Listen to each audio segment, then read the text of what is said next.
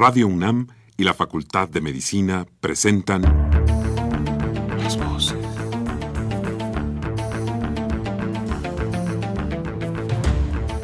Voces. Las voces. Las voces. Voces. Las voces de la salud. Reflexión y análisis de las ciencias médicas. Acompáñenos.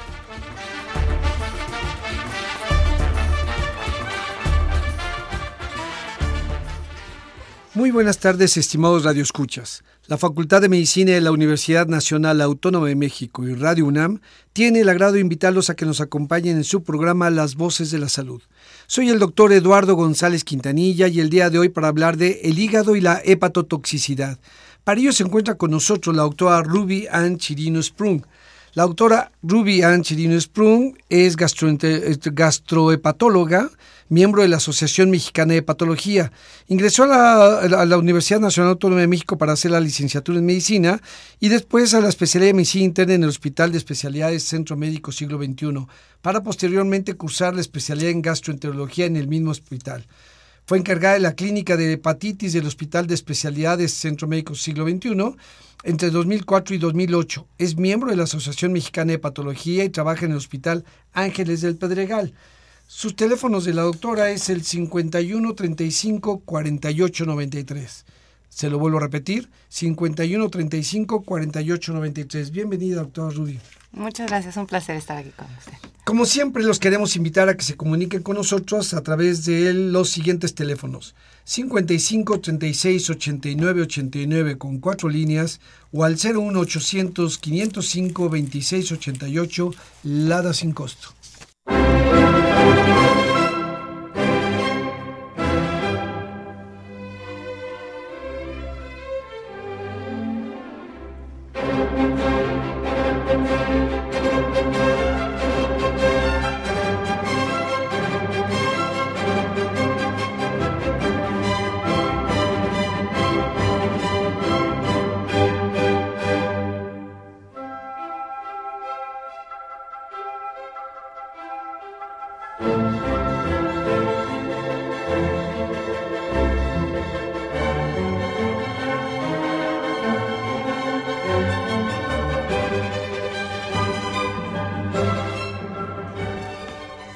Y buenas tardes, queridos radioescuchas. Hoy en nuestro programa Las Voces de la Salud vamos a hablar con la doctora Ruby Chirino sobre el hígado y la hepatotoxicidad. Doctora, pues bueno, bienvenida. Y para entrar de una vez al tema, eh, ¿qué es el hígado? ¿Por qué es tan importante el hígado en nuestro organismo? Muchas gracias por la invitación. Y el, para empezar, pues efectivamente el, hígado es uno de los órganos más importantes del, organismo, ya que es el bioquímico del cuerpo, ¿no? Es el encargado de llevar a cabo prácticamente todos los procesos bioquímicos, en donde eh, biotransforma y cataliza muchas de las moléculas que ingresan al cuerpo, las, las cambia a moléculas más sencillas para que puedan ser utilizadas o excretadas además de que es el sitio donde se aloja la, el depósito de energía química, digamos, en ATP, el glucógeno, además de que está eh, hace toda la función de la formación de bilis y la excreción de la misma. Entonces, básicamente es el bioquímico, toda la, toda la sangre del organismo cruza por ahí y tiene alguna, alguna biotransformación, alguna participación del hígado cuando pasa por ahí. Pues entonces, eh, un gran laboratorio, diríamos, eh, de nuestro cuerpo. Y si todo pasa por ahí, entonces eh, nuestro tema es hepatotoxicidad. Esto es, si todo pasa por el hígado, ¿cuántas cosas o por qué se puede dañar? ¿Cuáles son las cosas que pueden dañar al hígado? El, término hepatotoxicidad abarca lo que es el daño hepático por fármacos, básicamente. El, claro que al hígado lo pueden dañar otras, otras cosas, pero eh, en términos de, enseñanza y cómo se aborda un paciente, eh, distinguimos el daño por alcohol de la hepatotoxicidad. La hepatotoxicidad, por lo tanto, es el daño del hígado por, por fármacos o medicamentos y eh, lo generalmente se refiere uno a él como DILI, que por las siglas en inglés del Drug Induced Liver Injury, es el, el daño hepático por, por fármacos. Por lo tanto, cualquier fármaco que se, que se ingiera es potencialmente tóxico. Podemos hablar más o menos de cómo son los daños o el tipo de daño, sin embargo, em, como inicio, el, cualquier eh, eh, sustancia que ingresa al cuerpo puede ser potencialmente tóxica para el hígado. A ver, todos los medicamentos que tomamos, ingerimos o son aplicados, ¿todos pasan por el hígado? Prácticamente todos. Hay algunos que tienen excreciones renales y que no participan en ninguna parte de biotransformación en el hígado. Sin embargo, la gran mayoría requieren alguna transformación eh, que involucre alguna función del hígado. Por lo tanto, es muy susceptible y de ahí la importancia de esta entidad. Claro. A ver, y si todos los fármacos o la gran mayoría de los fármacos pasan por el hígado, eh, decía usted, todos son potencialmente este, dañinos a él pero los tomamos como fármacos, como medicamentos. O sea, eh, parece una paradoja, para que lo entendamos todos. Eh, tomamos los medicamentos porque queremos curar una, una, serie de cosas, pero paradójicamente puede también causarnos daño. ¿De qué depende este daño? cómo, cómo, los medicamentos que nos alivian nos pueden enfermar? Exacto, el, medicamento tiene la, la, función de dar un bien, ¿no? Un bienestar. Eh, y el, el, sin embargo, el, eh, dentro de la formación de estas moléculas hay grandes estudios para ver qué, cuál es el potencial tóxico de los fármacos que, que se toman. Entonces, el, básicamente nosotros podemos dividir el daño del hígado en dos grandes grupos, lo que es el daño predecible y el daño impredecible. El daño impredecible es, como dice el nombre, no podemos saber a quién ni cuándo va a pasar. Entonces, no depende de la dosis, sino de una susceptibilidad individual. Entonces, es decir, una persona que no se sabe puede ser susceptible a, hacer toxicidad por ciertos medicamentos.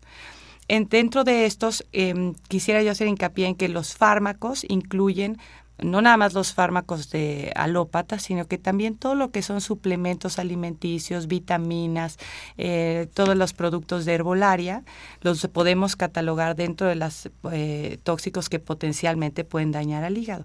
Esto es porque el hígado no distingue si es una sustancia natural o si es sintética, sin embargo tiene que intervenir en, una, en, la bioquímica de, ese, de, esa sustancia y por lo tanto es potencialmente tóxico. Entonces un, un daño que es impredecible, eh, existen algunos factores que podemos asociarlos, que podremos hablar un poquito más adelante, pero el, no podemos eh, prevenir que suceda. Sin embargo, ya están muy bien establecidos algunos fármacos que frecuentemente tienen susceptibilidad individual, como son algunos antibióticos, hay analgésicos, eh, dentro de ellos están las preparaciones de herbolaria y mm, eh, este, digamos, eh, daño es individual. Y tenemos por otro lado estos, el daño que es predecible, en donde ya sabemos que un fármaco a cierta dosis es tóxico. Entonces, esta sí depende de las dosis. Cuando se desarrolla una molécula y se va a poner en el mercado, se hacen estos estudios en donde vemos cuánta dosis se requiere para que fuera tóxico.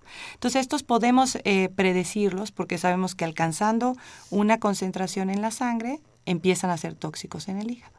Entonces, depende del tipo de daño donde podemos eh, catalogar eh, algunos como daños predecibles, que ya sabemos, por ejemplo, el paracetamol, ¿no? El paracetamol se sabe que es un medicamento que a ciertas dosis, a dosis muy elevadas, produce daño hepático muy, muy grave. Sin embargo, el, hay otros eh, fármacos o antibióticos que pueden provocar daño impredecible que no dependen de la dosis. Claro. Hay algunas, eh, algunas preguntas que me surgen y que pueden estar surgiendo a nuestros radioescuchas. Primero lo que nos dice es, todo, cualquier cosa es química, de hecho, que tomamos. Es finalmente un químico, ¿no? Sea natural o no natural. Así que el cuerpo no va a reconocer si es natural, de laboratorio, etcétera, sino lo que él recibe es un químico que puede potencialmente ser dañino, aunque se tome para, para nuestro beneficio. Me llama la atención que usted esté, eh, cuando dijimos, dijimos fármacos y medicamentos, pensamos en esto, ¿no? Analgésicos, antibióticos, pero de repente podríamos pensar, la gente podría eh, pasar por su cabeza que hay estos químicos que parecerían inocuos totalmente por su nombre, por ejemplo, suplementos alimenticios o suplementos o vitaminas que parecería, eh, si son buenas, ¿cómo es que ya pueden hacer daño? ¿Cómo es que estos químicos que parecen este, inocuos, este, inofensivos, sí pueden causar daño? Claro, es una creencia, eh, por supuesto, que muy arraigada en donde los productos naturales no nos pueden causar daño, ¿no? Uno va a asocia eh, algo natural con el bienestar, algo natural como algo que puede ser totalmente inocuo y eso en este término, en estos términos del hígado, eso es algo que no es no es verdad, porque al final el cualquier suplemento que utilicemos eh, puede ser, va a pasar por el hígado y puede ser tóxico. Hay una situación bastante delicada con estos suplementos alimenticios en donde prácticamente ninguno de ellos requiere estudios de como un medicamento alópata. Entonces, pueden salir, digamos, son muchos más laxas las regulaciones para que salgan. Entonces, muchos de ellos es más, traen una leyenda que dice la responsabilidad es de quien lo toma, ¿no? Porque el, hecho de que no se llama medicamento, sino suplemento, lo pone en un grupo en donde no requiere tanta regulación y vigilancia. Sin embargo, en los enfermos y en la práctica médica, nosotros vemos muchas personas con toxicidad del hígado de, que son usuarios de estos suplementos, porque al final, el, como le digo, el hígado no percibe que fue natural y que no fue. Y tenemos también muy bien identificados algunos que son eh, que tienen un potencial tóxico mucho más elevado. ¿Cómo cuáles? Entonces, casi eh, en un porcentaje muy alto todos aquellos suplementos que se utilizan para bajar de peso tienen un alto potencial tóxico. El, igual que los que se utilizan con la, eh, eh, digamos, con la leyenda o con la intención de quemar grasa o aumentar la masa muscular, en estos gimnasios en donde dan eh, fácilmente hay una venta de suplementos que para aumentar la masa muscular o bajar de peso, quemar grasa son combinaciones de muchas eh, sustancias y que a veces no es una, sino la, combinación, de todas. Oye, pues están apagando el radio todos los gimnasios del, distrito del país, ¿eh? No, es la intención, no es la intención. No, pero, pero qué importante que lo escuchen los, los, los usuarios los, gimnasios y los de casa, pues, ¿no? Sí, lo, importante del mensaje es de ninguna manera satanizar la herbolaria, sin embargo, o la medicina alternativa, sin embargo, debe de ser juzgado igual que un fármaco, ese es el, mensaje final, no es inocuo. Y, eh, la importancia de tener esta información es que em, ahorita que hablemos algo del diagnóstico, por ejemplo, mucha gente en la historia clínica no menciona que toma suplementos o no menciona que toma un té todas las mañanas, o polivitamínicos o estas eh, malteadas de proteína, porque primero no lo considera medicamento, justamente. Y lo segundo es porque piensa, pues eso no puede hacerme daño, es natural. Y también, por un lado, le puede dar un poco de pena con el doctor porque dice, bueno, no me vaya a juzgar de que yo estoy tomando esta medicina alternativa. Entonces, esa información es importantísima que la tengamos. Claro. además, eh, creo que pasa esto por también un problema que a veces ocurre también con los medicamentos pensar que si me hace bien con tal dosis, pues me hace mejor con el doble de dosis.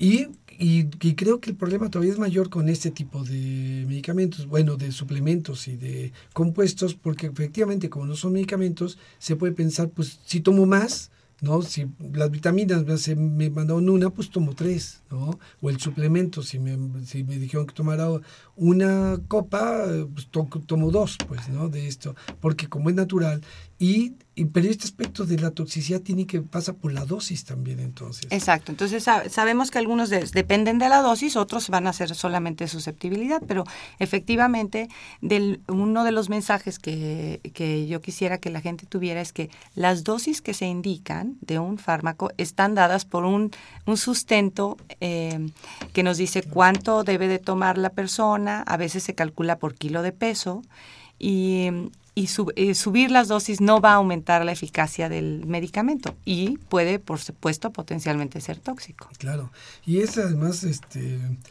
mucho más grave. ¿Tiene que ver esa susceptibilidad con las edades de los pacientes? ¿O hay, hay, edades donde las personas son más susceptibles o tenemos la misma susceptibilidad siempre? No, sí existen ya algunos eh, factores que se asocian al mayor riesgo de, desarrollar hepatotoxicidad. Se sabe que las mujeres son más susceptibles, entonces por género... Em, aunque en algún momento también ha, surgido la lógica de decir, bueno, tal vez son las mujeres que toman más, algunas de ellas más suplementos para bajar de peso, por ejemplo, específicamente con eso. Sin embargo, en, fármacos que no sean eh, de medicina alternativa, también tiene mayor susceptibilidad a la mujer. Por otro lado, las personas de mayor edad eh, también son más susceptibles. Eh, individuos que están, tienen algún grado de desnutrición también lo son. Durante el embarazo se sabe que hay mayor eh, posibilidad de desarrollar eh, toxicidad hepática, al igual que en los pacientes que tienen otra enfermedad concomitante, ¿no? La persona que es diabética, la persona que tiene obesidad o una misma enfermedad hepática subyacente, ¿no? Que tal vez o no lo sabe o está ahí y no tiene muchos síntomas y entonces puedes dañar el hígado aún más y que se manifieste la enfermedad del hígado. Entonces sí ya hay y, eh, algunos factores en, de los individuos que se asocia con mayor probabilidad de ser de, desarrollar toxicidad. En los niños se comporta, eh, los niños por ejemplo son muy susceptibles a las dependencias, a los, al daño por eh, dependiente de la dosis. Una de las intoxicaciones eh, más eh, reconocidas en los niños con mayor peligro es la intoxicación de, la toxicidad por paracetamol. Es que ahorita que lo mencionaste, lo primero que pensé, lo que se me vino a la mente fue niños. Exacto. ¿no? Porque se les da casi como si fuera... Las mamás ya los tienen, las abuelas ya lo tienen en el, en el cajón y, no, no, se espera una recomendación médica, inmediatamente lo que hacen es dar paracetamol.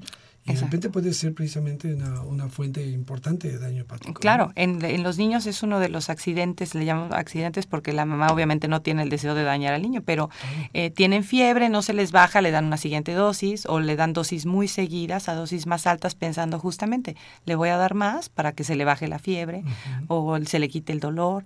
Entonces fácilmente un niño se puede intoxicar de paracetamol y hace cuadros muy, muy graves. La intoxicación y el daño hepático por paracetamol es realmente una entidad muy, muy grave. Claro. Y sucede lo mismo con las personas de tercera edad o estos desnutridos, etcétera.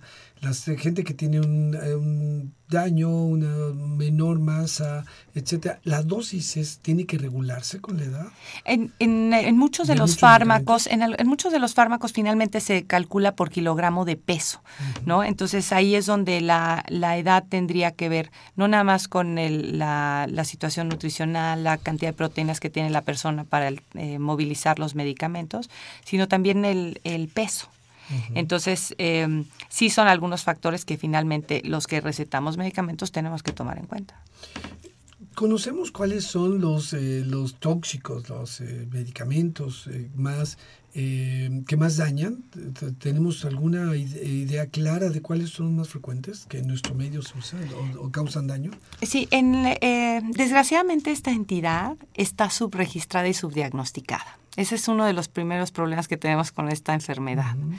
Eh, sin embargo, sabemos que es lo suficientemente frecuente que más o menos el 5% de todas las personas que se ingresan en el hospital por estar ictéricos, es decir, estar eh, con bilirrubinas altas o amarillos, es ah, causado por hepatotoxicidad.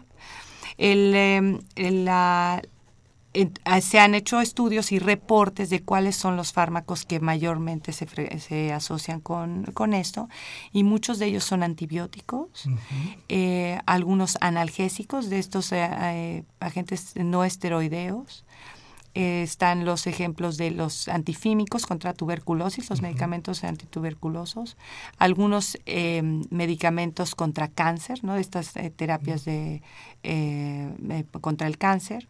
Y dentro de las primeras 10 fármacos asociados a toxicidad se encuentran las preparaciones herbales. dentro de las, dentro de las 10 primeras las preparaciones que, que, que, se, que se venden en, los suplementos, exacto. En el metro, en cualquier lado, hay estas, este, y de esos están en las, en las primeras 10. Wow. ¿Y, ¿Y, cómo se manifiesta esto? De ahorita decías un, una, un, este, un signo que es lectericia. ¿Cómo se manifiesta cuando alguien tiene? Primero, bueno, sí, ¿cómo se manifiesta el daño hepático? ¿Cómo nos damos cuenta? El, eh, el diagnóstico de hepatotoxicidad es algo complejo porque el, el abanico de presentación es muy amplio. Eh, como estamos hablando de que depende de ciertos factores del individuo, si tiene cierta susceptibilidad, de algunos factores del, eh, del propio huésped que, al que le está haciendo daño, la manifestación es muy variable. Entonces puede ir desde algo muy poco sintomático como cansancio con elevación de las enzimas del hígado, a cuadros un poco más floridos como una hepatitis aguda en donde ya se pone amarillo la persona, ictérico, con algo de crecimiento del hígado, ¿no? Manifestaciones, mm, eh, tal vez algo de fiebre o, o náusea y vómito, o sea, un cuadro un poco más florido.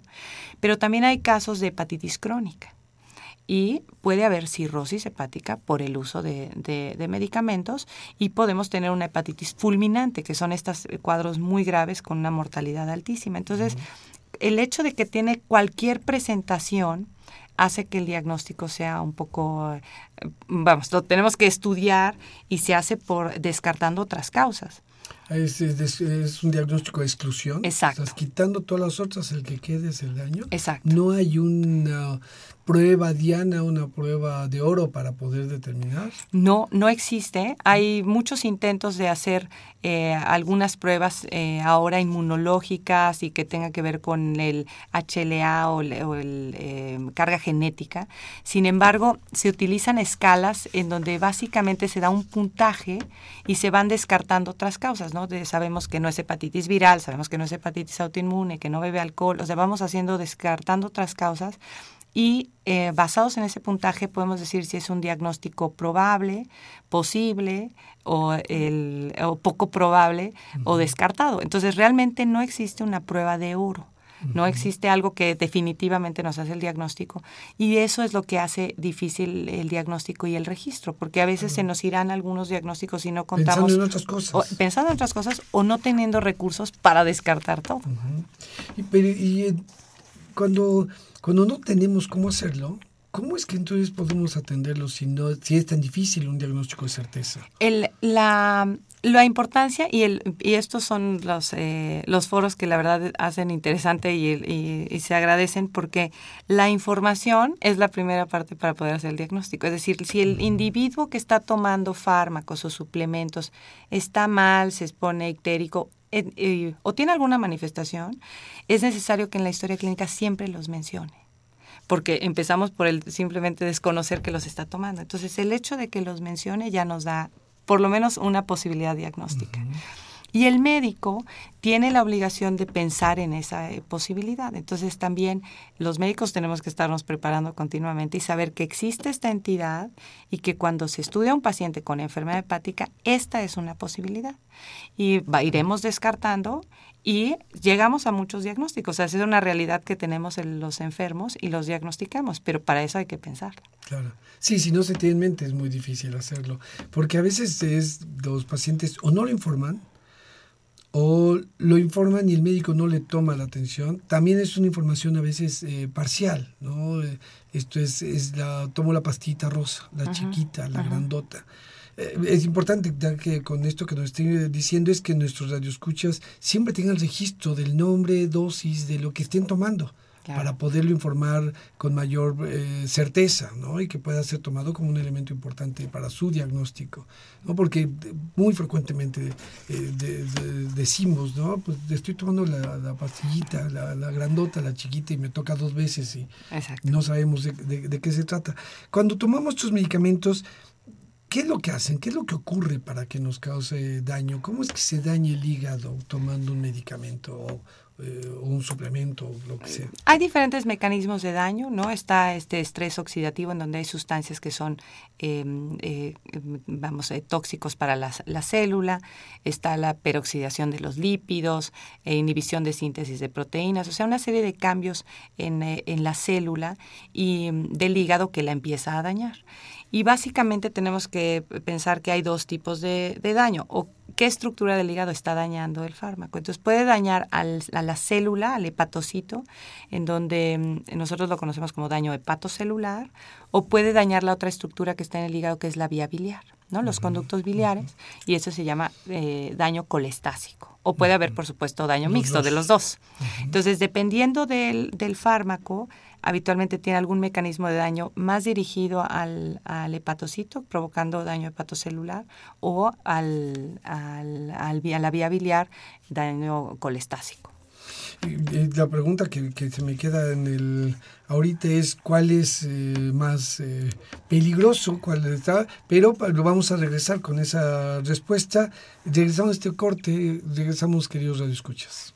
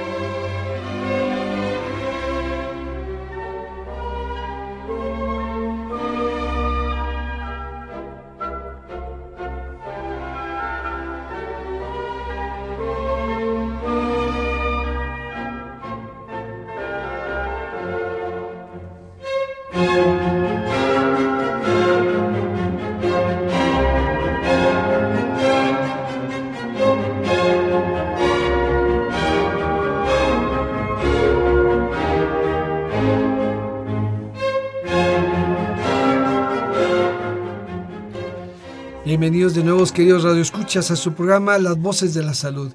Hoy estamos hablando del hígado y la hepatotoxicidad con la doctora Ruby Chirino. Habíamos quedado de una pregunta y una, eh, una, la respuesta de la doctora acerca de dos caminos para generar daño en el hígado.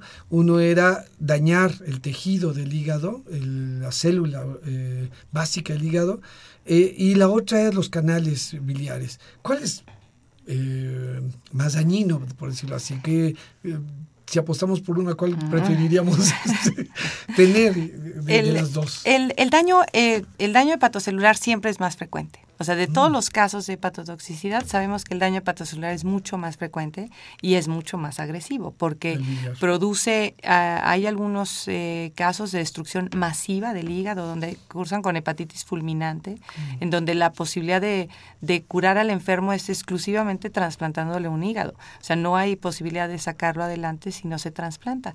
Entonces, esa, los cuadros de hepatotoxicidad con daño hepatocelular, es decir, el daño de la mm. estructura, eh, de la célula del hígado, que es el hepatocito, son realmente muy, muy graves. Y son, desgraciadamente, los más frecuentes. Los más frecuentes. Qué mala noticia. Eh, pero vamos a leer, vamos a dar curso a algunas llamadas de nuestro público. José Galicia, de 45 años, de, de Catepec, nos hace dos preguntas. ¿Qué hay de cierto que el té de boldo compuesto limpia el hígado y desmancha la cara? Bueno, el, dentro de, la, de estas, eh, lo que platicamos de las preparaciones herbales, habrá algunas cosas que sean útiles, ¿no? Entonces aquí el mensaje sería muy importante distinguir entre si sirven y si son tóxicas, porque muchas de las, de las sustancias pueden tomarlas y les pueden servir, es decir, el, eh, para la mancha o piensan que les sirve para quitarles las manchas, sin embargo puede ser tóxico. Para desintoxicar al hígado ese sí no existe nada que, se pueda hacer. Estas creencias o mitos en donde se debe de desintoxicar el hígado hasta de forma periódica, eso realmente no, no nos sirve. El hígado tiene sus propios mecanismos de desintoxicación, en donde hace la, la reconstitución de células que están dañadas. Entonces el hígado realmente como órgano no requiere de nuestra ayuda para desintoxicarse. Y es importante que dentro de estas preparaciones de herbolaria distingamos entre cuando sirven y cuando hacen daño, porque mucha gente dice, bueno, es que los uso para bajar de peso y estoy bajando de peso, sí sirven. Ah, no, bueno, pueden ser que sí te estén bajando de peso, pero te están provocando un daño. Entonces son dos cosas distintas. Claro, y puede ser secundario, o sea, puede estar, pero el daño secundario puede ser lo que las albóndigas al final de cuentas. Exacto. Y, nos da pie esta pregunta del señor Galicia a este gran tema que es eh, la desintoxicación del hígado. Entonces, no hay como tal un producto, pero estas dietas que hace la gente para desintoxicar el hígado tampoco no son eh, útiles. ¿Qué podríamos decirles a la gente que precisamente piensa en esta desintoxicación por dietas o por sustancias? Exacto. Eh, como les mencionaba, realmente la desintoxicación del hígado no, no existe como tal, ni por ninguna forma de medicamento o suplemento, y tampoco las dietas.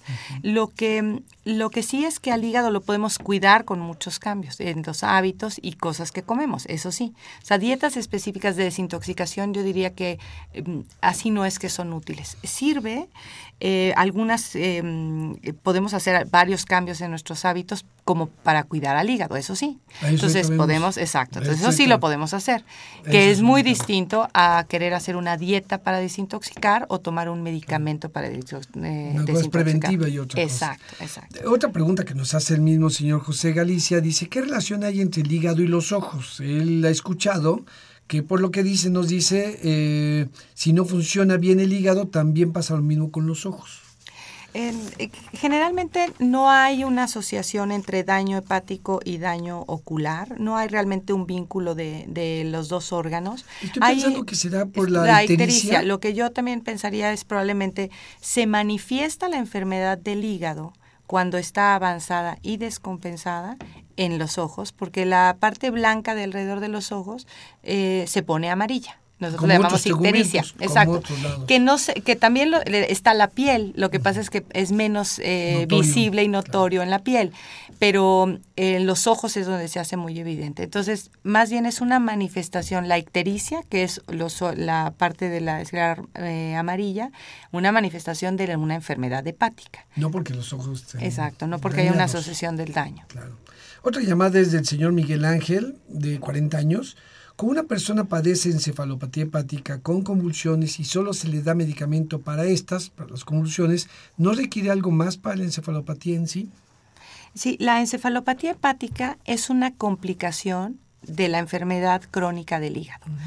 cualquier enfermedad que provoca daño crónico a este órgano va depositando eh, fibras de cicatriz y produce cirrosis. Entonces, la cirrosis, que es la, digamos, el estadio más avanzado de esta enfermedad, cuando se complica, tiene eh, varias manifestaciones. Una de ellas es la encefalopatía hepática de la que nos pregunta él. La encefalopatía hepática es, son manifestaciones de una intoxicación del cerebro, por decirlo así, de sustancias que el hígado no logra eliminar.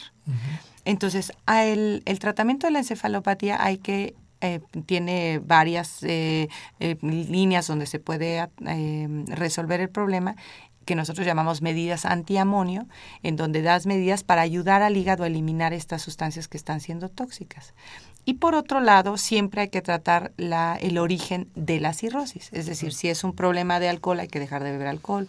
Si es un problema de toxicidad, hay que dejar de tomar los fármacos. Si es un problema de hígado graso, o sea, habrá que siempre tratar la, la causa de la enfermedad del hígado. Y la encefalopatía, sin duda, tiene medidas específicas para la encefalopatía, no para las, aparte de las convulsiones. Claro. Y también el mismo señor Miguel Ángel nos pide su teléfono. Voy a volver a dar, la doctora Ruby Ann Chirino Sprung, y les doy el teléfono. 51 35 48 93. Tomen otra vez lápiz, papel y se los vuelvo a repetir. 51 35 48 93. Tenemos una llamada más es el señor José Rodríguez. Acerca de los corajes y los polivitamínicos, ¿cómo afectan al hígado? Sí, el, em, muchas de las creencias del hígado, como tiene que ver con la formación y la excreción de bilis, se asocia la bilis siempre a las, a las cuestiones más emotivas. Sin embargo, los corajes no hacen daño al hígado. Em, el, no hay toxicidad, digamos, por las emociones hacia, hacia este órgano. Los multivitamínicos no quiere decir que no estén indicados. Cuando están indicados por un médico y con la dosis, sabemos que pueden ser útiles para muchas enfermedades, ¿no? O para prevenir algunas de ellas. Sin embargo, a dosis altas o si el individuo tiene cierta susceptibilidad, también las vitaminas pueden provocar algo de daño. Claro como todos los productos químicos tienen ese, potencial. Y hace rato hablábamos de algo que me parece muy importante, es eh, cuáles son los cuidados del hígado no podemos desintoxicarlo, pero sí podemos cuidarlo. Exacto. ¿Cómo podemos hacerlo? Exacto. El, justo, ah, lo que hay que pensar es no hay que pensar cómo vamos a desintoxicarlo, sino cómo, qué vamos a hacer para cuidarlo. Entonces, primero le queremos quitar todos los agresores y dentro de ellos está el, el uso del alcohol. Entonces, hay que limitar el uso del alcohol si nosotros queremos cuidar al hígado. Por otro lado, no hay que automedicarse, ni hay que aumentar las dosis de los fármacos que se dan y que están indicados por los médicos es importante que el consumo de estos suplementos o de vitaminas o de estos suplementos sean considerados como algo que está tomando la persona y habría que limitarlos a que estén indicados por un profesional de la salud, no porque la, la amiga o la comadre se los, se los recomendó. Es decir, hay que, el hígado hay que, hay que tener cuidado qué es lo que le estamos dando. Por otro lado, la dieta balanceada es muy importante, que incluya granos, fruta, estas eh, grasas buenas que le llamamos que son aguacate, nueces, cacahuate, porque estos son el, sustrato que se va a utilizar para poder hacer estos antioxidantes que el hígado requiere para prevenir estos daños de oxidación. Y por otro lado, Obviamente estar siempre bien hidratado porque todas eh, las situaciones metabólicas requieren de, líquido y por supuesto que se puede hacer ejercicio para evitar el acúmulo de grasa en el hígado, en esta entidad que ahora tiene eh, gran auge y que sabemos que es una causa de cirrosis hepática, que es el hígado graso. Entonces, eh, no nada más no agredirlo con ciertas sustancias como el alcohol, sino también cuidarlo con el ejercicio y con la dieta. Y Después, entonces, siguiendo con el tema que teníamos nosotros, usted nos decía en un momento, eh, el, último recurso es el trasplante. Pero antes del trasplante de hígado, ¿qué recursos hay para, para curar o para atender o para tratar cuando alguien tiene una hepatotoxicidad? El primer paso nos decía dejar de tomar el medicamento. Pero hay algo más. ¿Qué podemos hacer antes de estos daños últimos? Siempre el, eh, la parte fundamental es suspenderlo, siempre. eso, eso, tiene que ser parte de, del tratamiento invariablemente muchos, dependiendo del caso ¿no? y de la gravedad del caso, se dan medidas de soporte al hígado, se le ayuda con plasmas, con factores de coagulación, ¿no? algunos, algunos medicamentos que podemos ayudarle para que pueda bajar las ciertas sustancias, la bilirrubina o esta colestasis que se produce. Entonces, sí hay cosas que pueden ser muy generales para poder darle apoyo al hígado para que se pueda recuperar. Cuando se pasa cierto punto en donde ya no hay nada que hacer es cuando nosotros podemos considerar un trasplante. Y específicamente para algunos daños de, eh, por fármaco existen algo que platicábamos hace rato, existe la N-acetilcisteína, que es uno de los antídotos, que si se da a tiempo, a las dosis adecuadas y en la circunstancia, puede ayudar a que no continúe el daño por el, por el medicamento. Pero dependiendo de la gravedad, es dependerá todas las medidas que tengamos que darle de soporte al paciente. Claro. Eh, en, en México, en nuestras instituciones, ¿Se hace trasplante de hígado? ¿Y con qué frecuencia? El trasplante de hígado ya es una realidad aquí en nuestro país. Existen varios centros donde se hace. El, los institutos de, Instituto de Nutrición, en el Seguro Social ya hay algunos lugares donde se está haciendo, en el Hospital General, en, Guadalajara, en Monterrey, o sea, ya hay varios lugares donde se hace, se tiene experiencia y se tiene éxito. ¿Y, responde a la necesidad? O sea, ¿es suficiente o, no estos lugares para la necesidad que, se tiene de trasplantes? No, sin duda no, estamos muy, eh, muy cortos de lo que se requiere, porque las enfermedades del hígado, nosotros estamos hablando hoy de pato pero las enfermedades del hígado son de tercera o cuarta causa de muerte en nuestro país. ¿no? Entonces tenemos las hepatitis virales, la hepatitis C, hepatitis B, el daño por alcohol. Entonces todas estas causas que producen cirrosis, y siendo la cirrosis una de las causas más importantes de muerte, obviamente si, si vemos que una de las posibilidades de salida o de tratamiento fuera el trasplante, obviamente estamos muy cortos. Sin embargo, ya es un avance el que tengamos ya eh, proyectos, lugares donde se hace de forma formal y que tienen un éxito bastante bastante bueno. Y, además tenemos este los suficientes hígados, por decirlo así, pues, los, eh, donadores suficientes para Sí, no, eso desgraciadamente no. Eh, creo que estamos todavía muy cortos en la cultura de la donación, ¿no? Entonces, no nada más para trasplantar se requiere todo la infraestructura, el conocimiento médico, sino que se requieren de órganos. Y la cultura de donación en México todavía no ha penetrado y realmente la gente no se considera ni siquiera a veces donador porque no conoce qué, es lo que se requiere. Entonces, creo que también dentro de la educación nosotros tenemos que promover un poco más el eh, en esa área. Sí, todo un tema que, hay que hablarlo. Tenemos otras llamadas y vamos a darles causa. La señora Hilda de San Román nos hace tres preguntas. ¿Cómo podemos hacer para ayudar a que nuestro hígado no pierda su función desintoxicante? Esta primera llamada, la primera pregunta. Bueno, lo que platicábamos hace rato, ¿no? Es importante no darle otros agresores, es decir, no beber alcohol, no que no tenga sobrecarga de medicamentos que no debemos de tomar con automedicación o sobrepasar las dosis que están indicadas. Y por supuesto, la, eh, cuidarlo con la dieta, esta del em, mantener eh, un bajo peso, es decir, no tener sobrepeso, porque el hígado graso es uno de los factores que también sabemos que agrede mucho al hígado. Entonces, más que desintoxicar lo que platicábamos, cuidarlo. Cuidarlo. Dice, los pequeños, los pequeñitos, se refiere a los niños que tienen ictericia y que después se les quita, ¿se les puede, ¿se puede repetir esta ictericia más adelante? Eh, esta ictericia del, del, recién nacido habitualmente es totalmente benigna y se, es el depósito de la bilirrubina en la piel o en los ojos que fácilmente con el sol se quita y, y, con la luz y no es, no es un padecimiento después de nacer y no deja ninguna secuela y no predispone a que exista una enfermedad hepática en el posterior. Claro. También nos pide sus teléfonos, los voy a volver a repetir. Este, señora Hilda de San Román, 51 35 48 93. Lo repito, 51 35 48 93. Otra llamada es, antes los fármacos traían una hojita para ver sus contraindicaciones, pero ahora ya la mayoría no los trae. Eso sería bueno porque de ahí nos daríamos cuenta de si el medicamento hace daño o no al hígado, es un comentario. De acuerdo, prácticamente esas, esas leyendas que tienen los medicamentos, pues si las leemos a veces uno tal vez no se tomaría nada porque tienen la obligación de describir exactamente todo lo que puede potencialmente hacer el fármaco. Entonces tal vez nos, nos da más miedo leer todo lo que potencialmente puede hacer negativo. Entonces, em, siempre que se toma un medicamento, finalmente estamos poniendo en la balanza el riesgo y el beneficio. Y se indica cuando el beneficio, por supuesto, supera al, al riesgo que tiene, tiene la, el ingerirlo. Y por eso es tan importante seguir las indicaciones precisas en dosis, tiempos de toma, etcétera, para que precisamente estemos más en la parte del beneficio que en la parte del riesgo. Porque transgredir estas cosas son lo que pueden hacer que un medicamento que iba a tener un beneficio pueda caer en el, en el riesgo.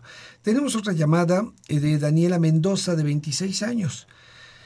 Cuando estuve embarazada me dijo la doctora que tomara un suplemento alimenticio. Ya tuve a mi bebé y lo continúo tomando por mi cuenta. ¿Esto puede afectar mi hígado? Habría que ver qué es lo que contiene. Habitualmente en los embarazos, si fue una indicación médica, se da lo que es ácido fólico, no Estas, eh, estos em, elementos que requieren para la, formación del bebé. Entonces, probablemente el suplemento que le mandaron fue, fue seguramente ácido fólico, pensaría yo. Entonces, habría que ver exactamente qué es lo que, en qué consiste, ¿no? qué, es lo que, qué es lo que contiene, para ver si es necesario que lo siga tomando o no. Y la segunda pregunta de la, misma Daniela Mendoza, ¿se puede hacer algún estudio para saber cómo está nuestro hígado?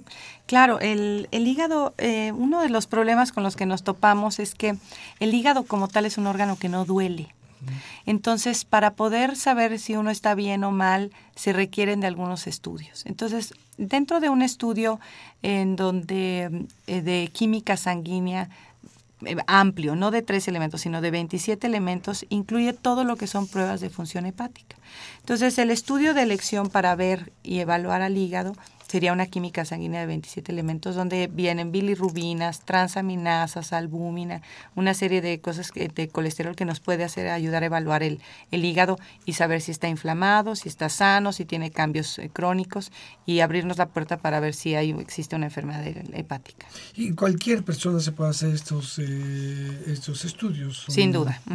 Muy diríamos, muy accesibles en, términos de, los lugares, etcétera, y pueden ser una buena muestra, pero lo deben de, se los deben de tomar eh, con qué frecuencia, o sea, todo el mundo debería tomarlos, eh, las pruebas del hígado, o algo, alguna señal, síntoma, este signo nos debería de orientar a eso, o cualquiera con alguna periodicidad. Yo creo que dentro de, un, un, individuo que, que es totalmente sano, sería bueno porque una vez por lo menos tener unas pruebas de función hepática, una química sanguínea, porque las enfermedades del hígado son silenciosas. Entonces, eh, para detectar elevación de transaminasas solamente con el examen médico. Si se sabe enfermo de otras cosas, por ejemplo, una persona diabética, una persona que tiene colesterol alto, que tiene hipertensión, este síndrome metabólico por hígado. Entonces, una de las causas de si uno tiene otras enfermedades, sin duda el hígado es de estos, de estos órganos que habrá que vigilar de forma periódica en, con exámenes de sangre. Claro.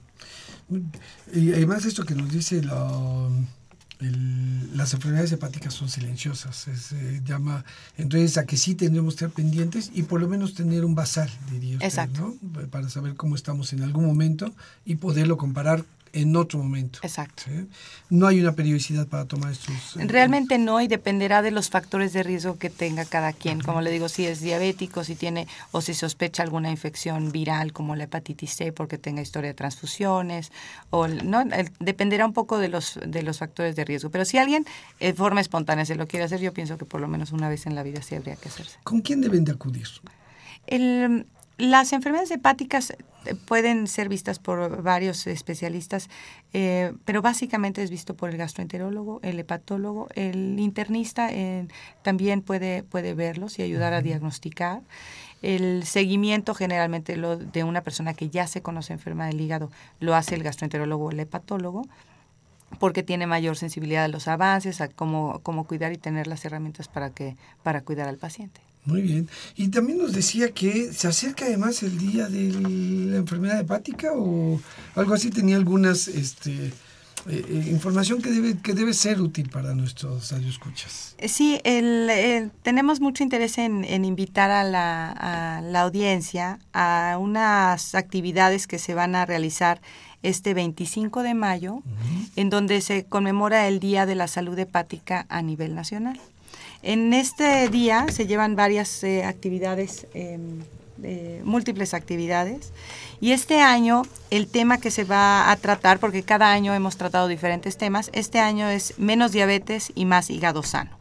Esto es con la finalidad de dar a conocer la peligrosa asociación que existe entre la diabetes y las enfermedades del hígado y por supuesto queremos invitar a todo el público. El 25 de, mayo tenemos esta jornada informativa Menos diabetes y más hígado sano con el tema de qué relación hay entre la salud del hígado y la diabetes, que está dirigido a pacientes, a familiares, a, personas eh, y a la población en general y va a ser el miércoles 25 de mayo de 9 a 11 de la mañana en el Auditorio 4 de la Unidad de Congresos del Centro Médico Nacional Siglo XXI y la entrada es totalmente libre. Entonces esa es una de las actividades que queremos que invitarlos. Y por otro lado tenemos también una campaña de detección de hepatitis C que se hace como parte también de la celebración del Día de la Salud Hepática, en unión de la Fundepa, que es la Fundación de la Salud Hepática, y el Laboratorio de Biomédica de Referencia, donde se hace una muestra de, y detección de hepatitis C de forma gratuita. Día 25 de mayo, de 7 a, las 4 de la tarde, en cualquiera de las sucursales de este laboratorio. Muy bien. Tenemos muchas llamadas, vamos, pero vamos a tratar de simplificarlas por el tiempo. Vamos a todos mundo, varias preguntas. El señor David Santiago Montesino, de 64, Hermelinda Juárez, de 40 años, Lidia Elías y la señora Esperanza Sánchez tienen algunas preguntas.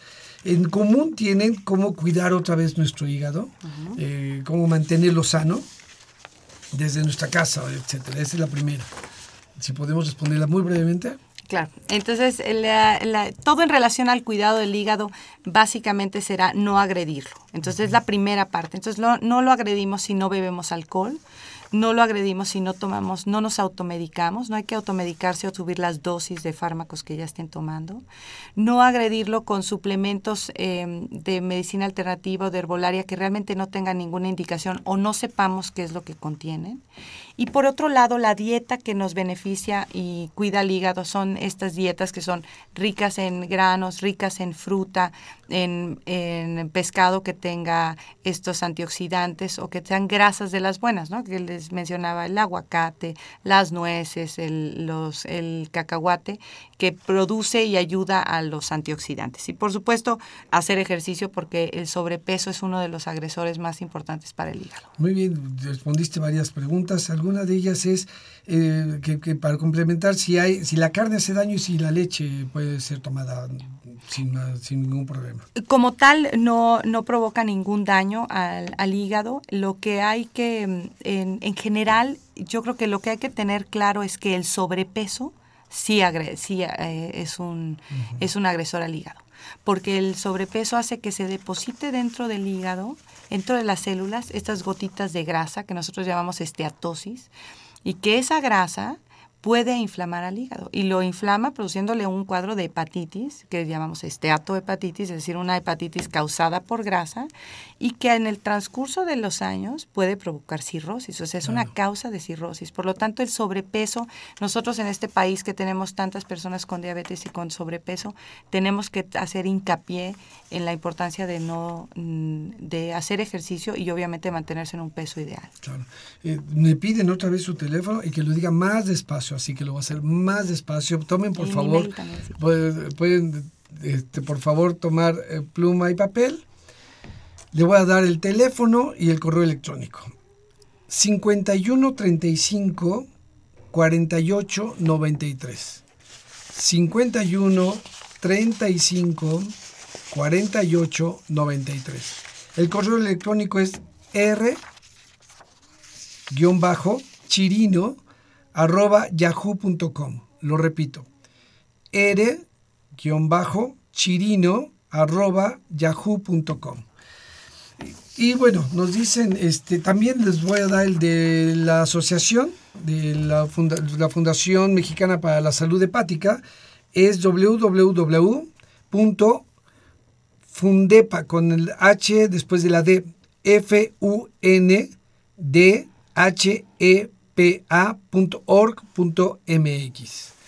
Muy bien. Algunas otras preguntas eran acerca de qué hacer en algunos casos específicos. Yo creo que en los correos electrónicos o los teléfonos.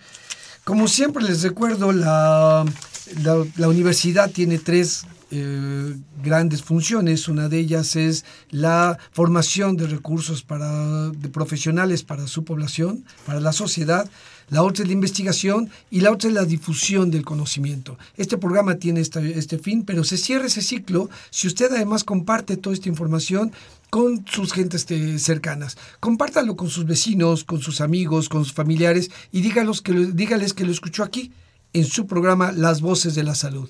Esta fue una coproducción de la Facultad de Medicina y Radio UNAM a nombre del doctor Germán Fajardo Dolci, director de la Facultad de Medicina y de quienes hacemos posible este programa. En la producción y realización, la licenciada Leonora González Cueto Bencomo, la licenciada Erika Lamilla Santos, en los controles Socorro Montes y en la conducción un servidor, el doctor Eduardo González Quintanilla. Les agradecemos su atención. Radio UNAM y la Facultad de Medicina presentaron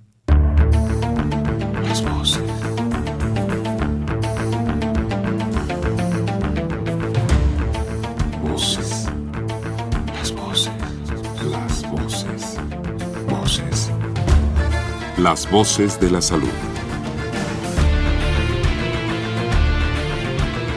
Reflexión y análisis de las ciencias médicas.